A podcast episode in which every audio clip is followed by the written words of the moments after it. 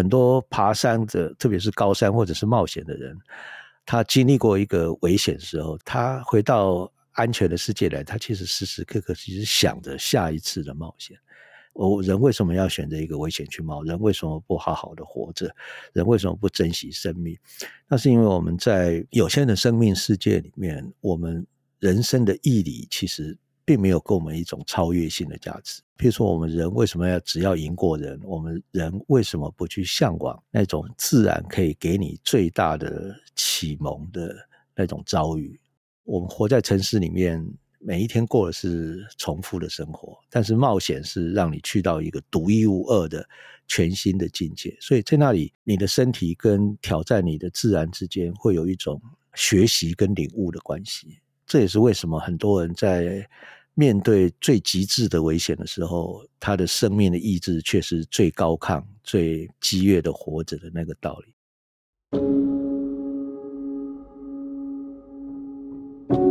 欢迎收听《迷诚品 Podcast》。今天读什么单元？在每一集节目里，我们精选一本书，邀请来宾深度分享，也聊聊这本书带给我们的阅读趣味、启发与思索。大家好，我是李慧珍。今年上半年，台湾登山界有几个令人振奋的消息，包括无氧登顶世界第三高峰甘城张家峰的吕忠汉，以及登山界昵称“三条鱼”的曾乔瑜无氧登顶世界第七高峰道拉吉里峰，还有最近写下全世界最年轻女性无氧登顶第十高峰安娜普纳峰纪录的曾格尔。后面这两位都是女性。这些新闻是否让听众们对八千公尺以上高山以及登山家们更感到好奇？我们在访问《神在的地方》作者陈德正那一集的时候，曾经提到，八千公尺的山上氧气浓度只有平地的三分之一，基本上没有生物能够生存。但为什么有那么多人受到山的吸引，愿意冒生命危险把自己带到那样的高度？在这个多由男性主导的领域，又有哪些女性登山家树立了典范呢？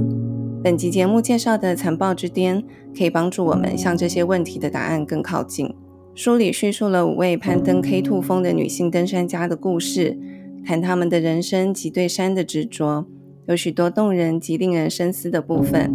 今天的对谈来宾是《残暴之巅》所属书系的策划者及选书人詹伟雄先生。詹大哥好，慧珍好，各位听众大家好。哎，大哥，这本厚书啊是谈攀登 K Two 峰的女性的生命之书，嗯，可不可以请詹大哥为听众简介一下 K Two 峰？因为可能很多听众对这些山峰其实没有那么了解。它在全世界十四座八千公尺的高山当中，它是一个什么样的存在？为什么是 K2？全世界有十四座超过八千公尺的高山嘛，哈，K2 排名第二，仅次于八八四八的圣母峰，这世界最高峰。K2 的标高是八千六百一十一公尺，虽然它是世界第二高峰，但是它攀登的难度其实远远胜过圣母峰，哈。所以在一九五三年，K2 跟圣母峰第一次由西方登山家登上以来。圣母峰登顶的人数是远远大过 K Two。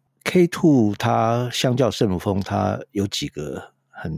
著名的特点啊。第一个是圣母峰，它很容易到达它的基地营，基本上它的所有的运补还有健行，其实都是经过有人居住的小村落，所以你到圣母峰的基地营进行登山，它其实并不是那么困难。但是 K Two 就不一样啊，K Two 它从临近最有人的村落要到 K Two 的基地营，要跋涉将近六天六夜的帕托罗冰河，哈，它是一个基本上无人居住的一个蛮荒地带啊。除了到达基地营的距离很远，然后它的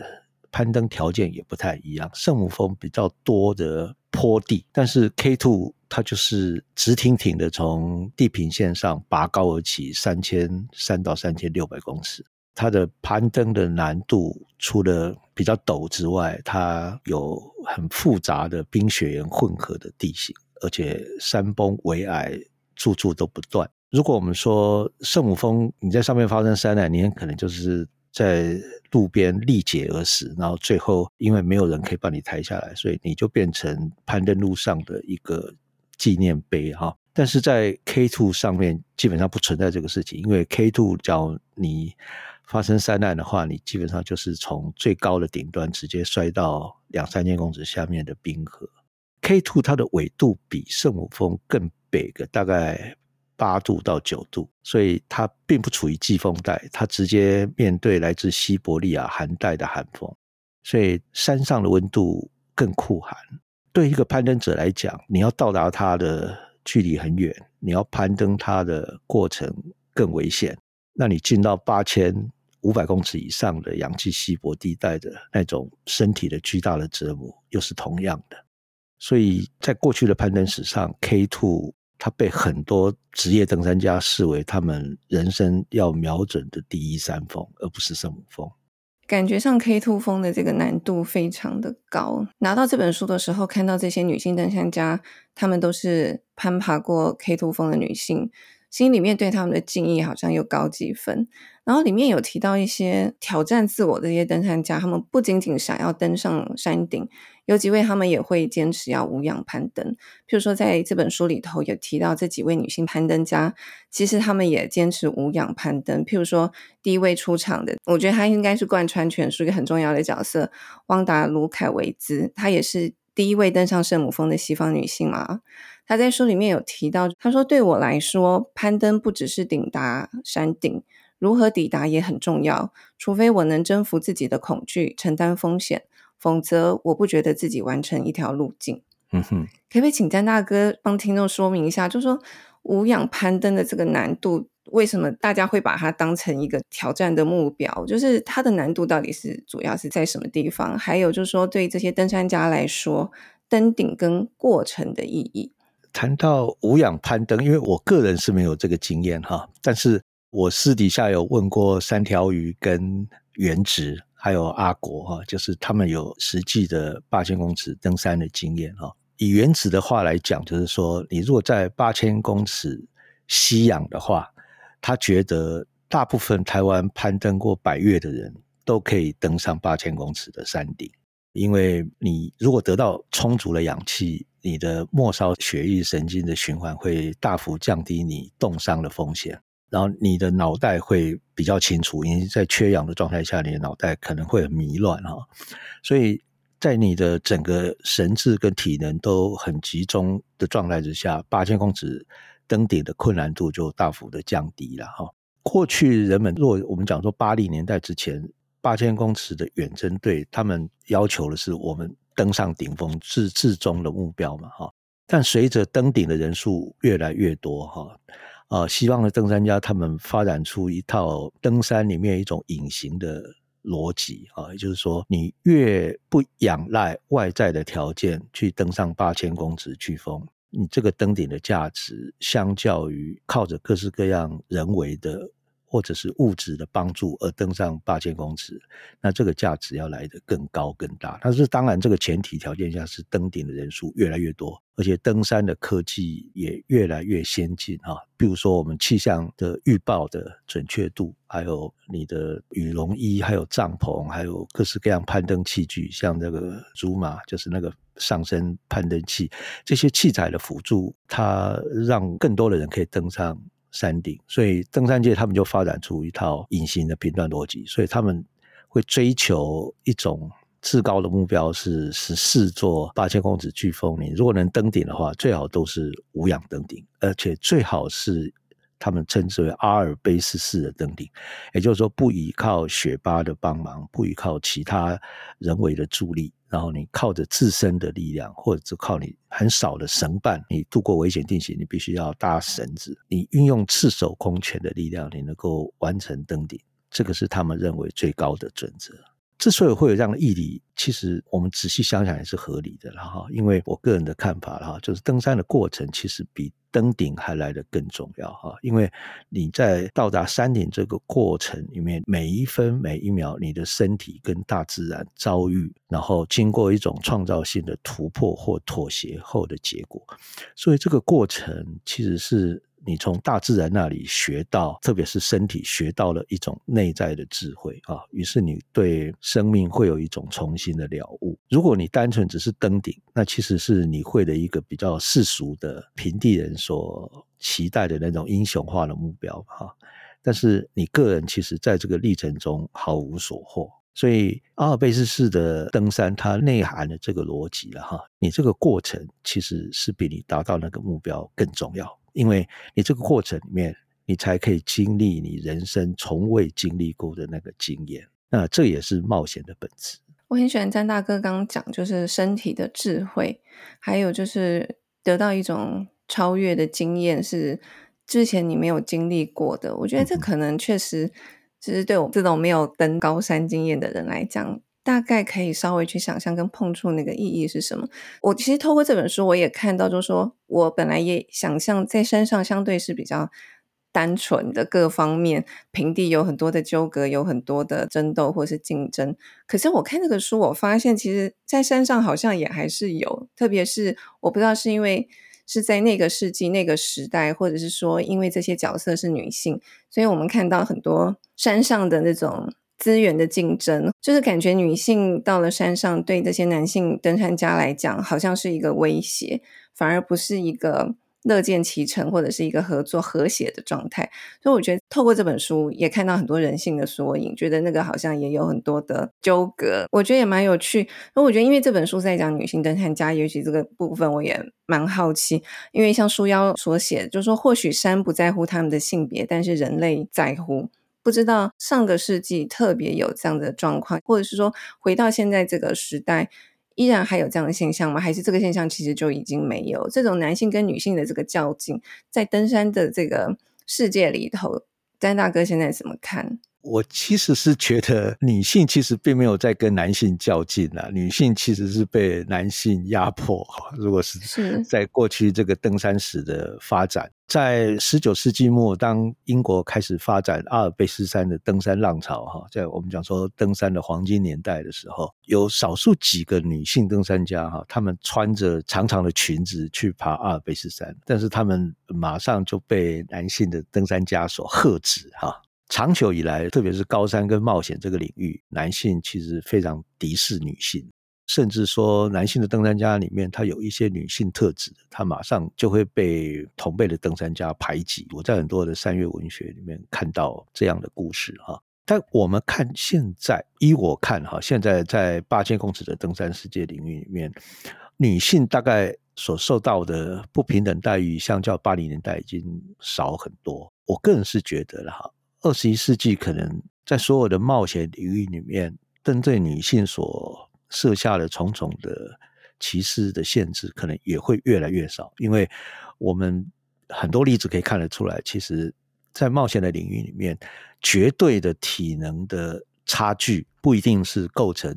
严格的限制啊。那当在汪达哈，就是波兰这个女登山家，在八零年代的时候，她。面对的不管山下的世界、山上的世界，对他来说都是一片荆棘，困难无比。但现在我听到，比如像曾格尔或山鯛鱼，或者是我们现在看到的，也有女性登山家完成十四座八千公尺的记录，而且他们已经要有两位登山家是无氧完成这个记录，甚至我们都不应该再称她为女性登山家，因为她就是登山家啊。我们为什么要去说她是女性登山家呢？那这个过程，我在另外一个场合讲小说的时候提到 Virginia Woolf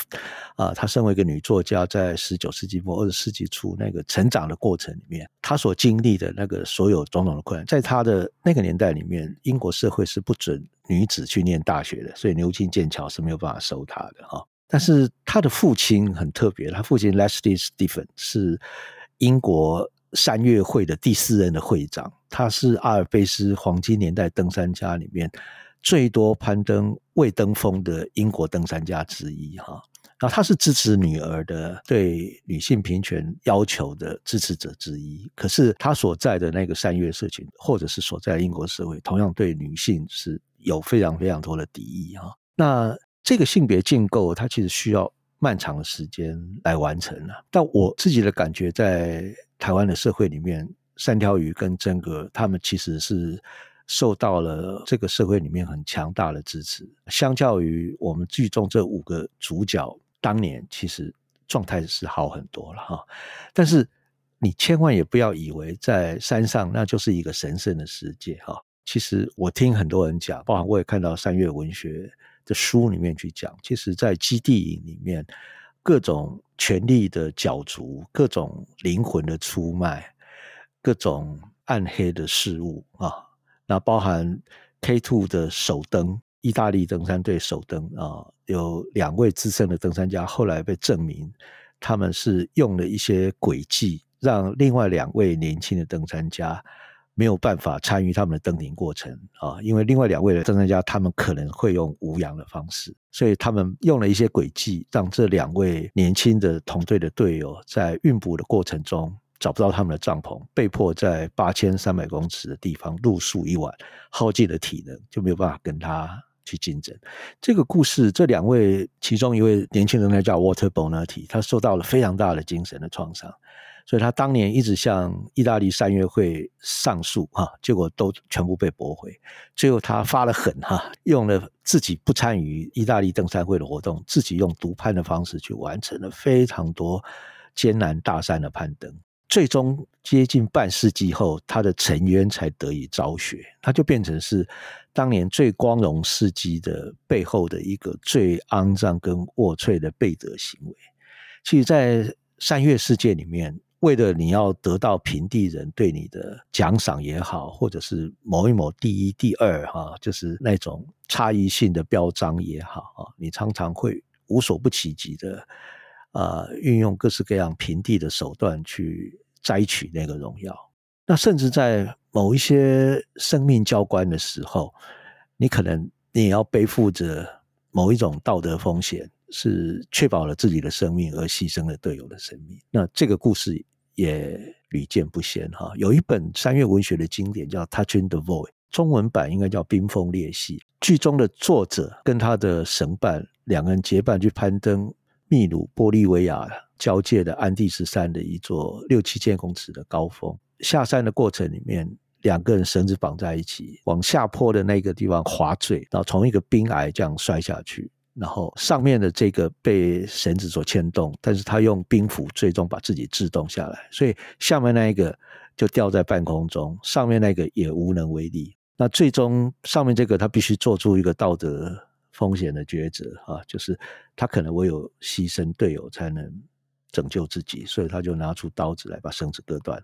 所以他的队友就摔下冰河去了，然后他最终匍匐下来，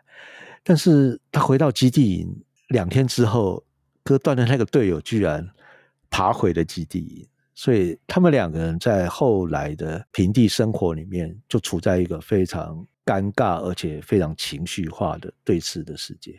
啊，两个人的内心世界都久久没有办法放下这个创伤，哈，直到这个当事人去写了《Touching the Void》冰封裂隙这本书，这本书也算是经典，也算是一个他对自我的拯救了。所以，我们讲说高山的世界里面，它有两种需要，哈，一种是追逐天使啊，Chasing the Angel。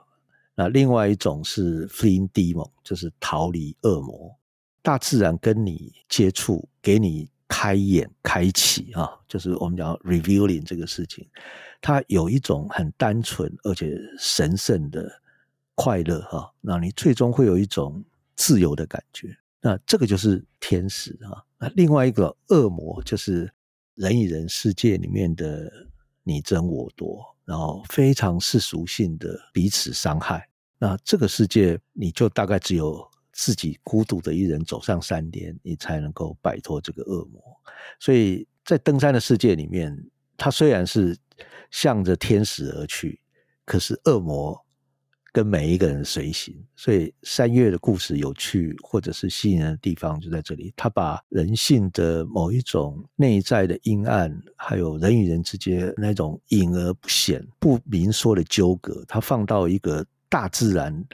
的天眼开光的世界里面，让每一个人凝视自己，然后遭遇各式各样事件的启迪。每一个经历事件的人下来，都会有重生的收获。那包含。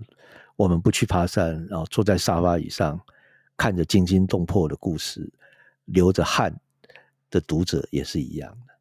谈到这个登山的事情，好像无可避免的会提到死亡，因为书里面五位女性都死在山上，这当然也是他们是在做他们自己心甘情愿、喜欢想做的事情。某种角度，也许就是他们希望的死亡的归所。嗯哼，这确实是一个危险性很高的一个活动跟行为。其实，我觉得在台湾社会，我自己身为女性，我其实很少感觉到对女性的歧视啊，或者是不公平的对待比较少。但是，好像我们的社会对于冒险这件事情相对是保守的，所以我觉得跟这个书里面的这五位女性遇到的状况不太一样。特别，我觉得，因为她们是女性的身份，我看到书里面讲到很多社会上对她们的批评，倒不是冒险，而是说，比如说，身为孩子的母亲，身为一个有伴侣的对象，身为一个。应该要持家的女性，她怎么可以抛弃她的家人、抛弃她的孩子去做这么冒险性的事情？我觉得是在这个书里头，这些女性她们要背负的，我觉得好像比较多是这种道德的这种锁链。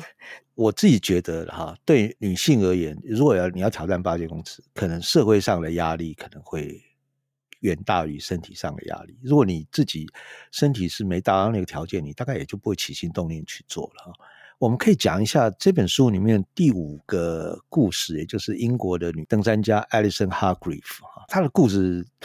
是我一直常常讲的啊。她在一九九六年攀登 K2 的时候，登顶之后下山的时候，碰到了史无前例的飓风。哈，大家知道在下山的过程中，它其实一个接近八九十度的悬崖，在那个瓶颈上面有一座大的冰塔，那个地方你要横渡过来，那个是一个接近。垂直面的冰壁，它大风吹来，所以它跟其他五个登山家就摔下去了哈，然后就再也没出现。那直到二三十年后，冰河把它慢慢推到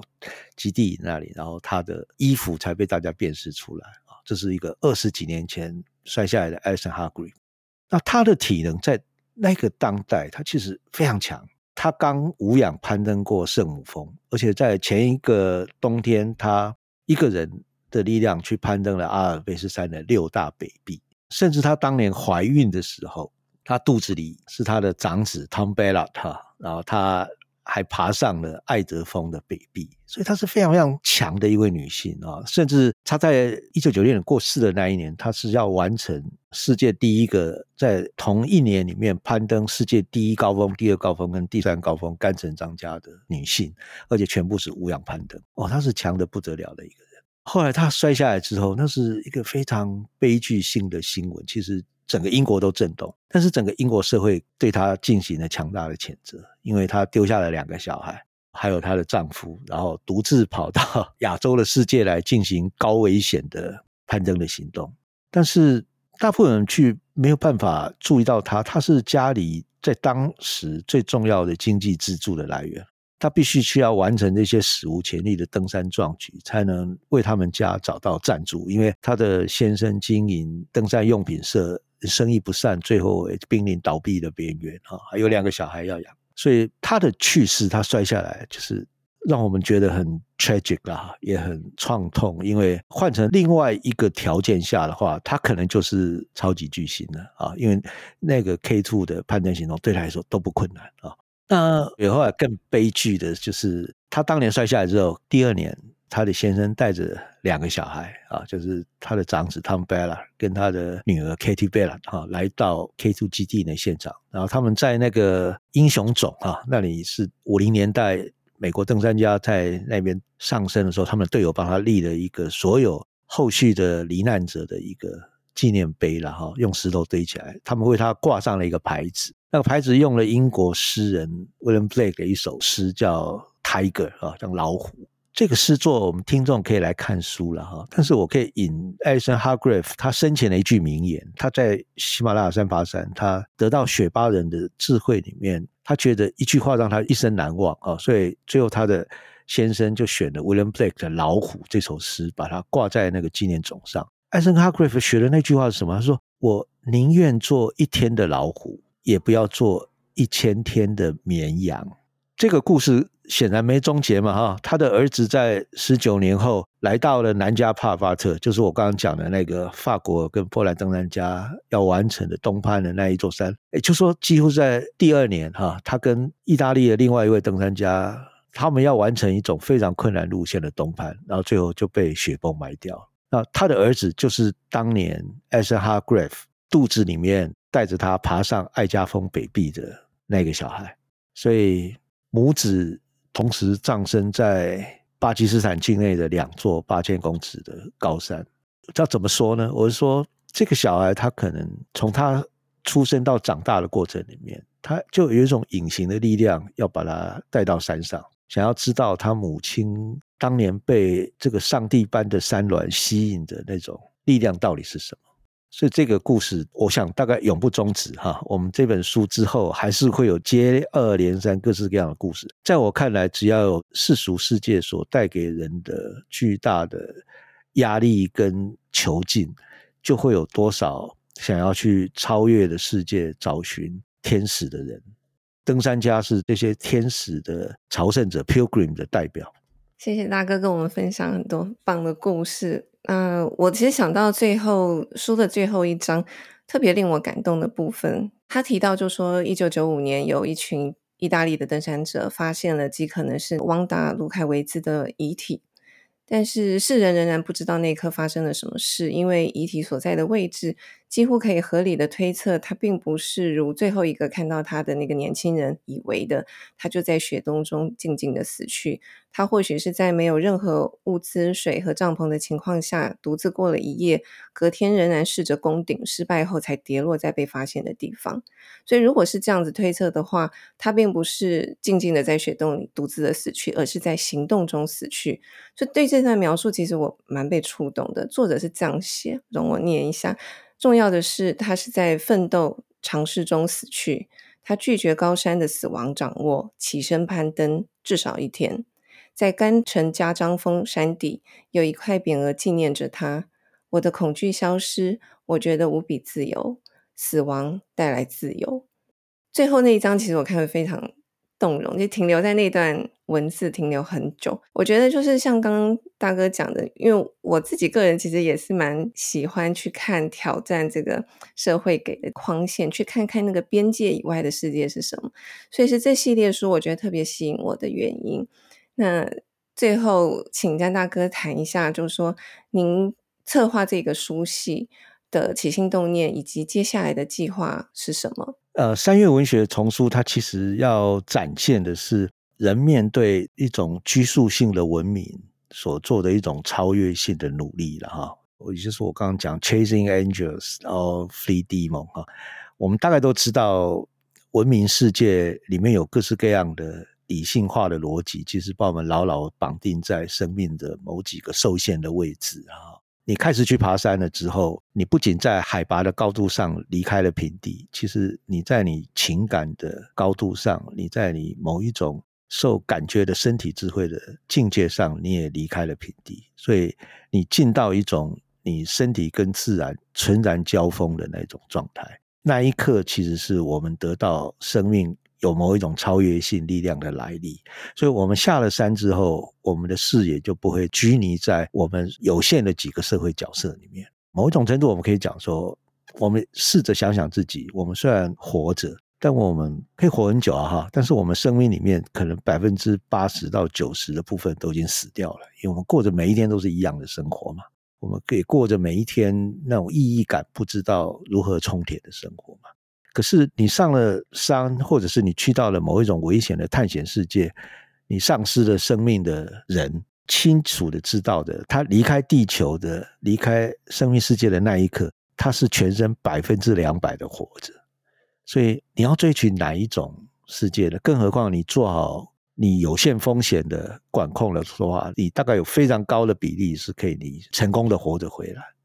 特别像以现在登山的设备也好，科技也好，或者是登山教育的普及也好，我们的冒险已经不像汪达当年他们去到喜马拉雅山那么样的危险。但我自己觉得了哈，危险是人存在的唯一价值了。也就是说，你生命其实就是要去边界嘛，要不然你赖活着，你每一天都是过着每一天一样的生活，那个生活的意义在哪里？所以你走不出去，那我们先来看一看走出去的人，他带回给我们什么样人对生命的思索。那这就是三月文学这一系列书的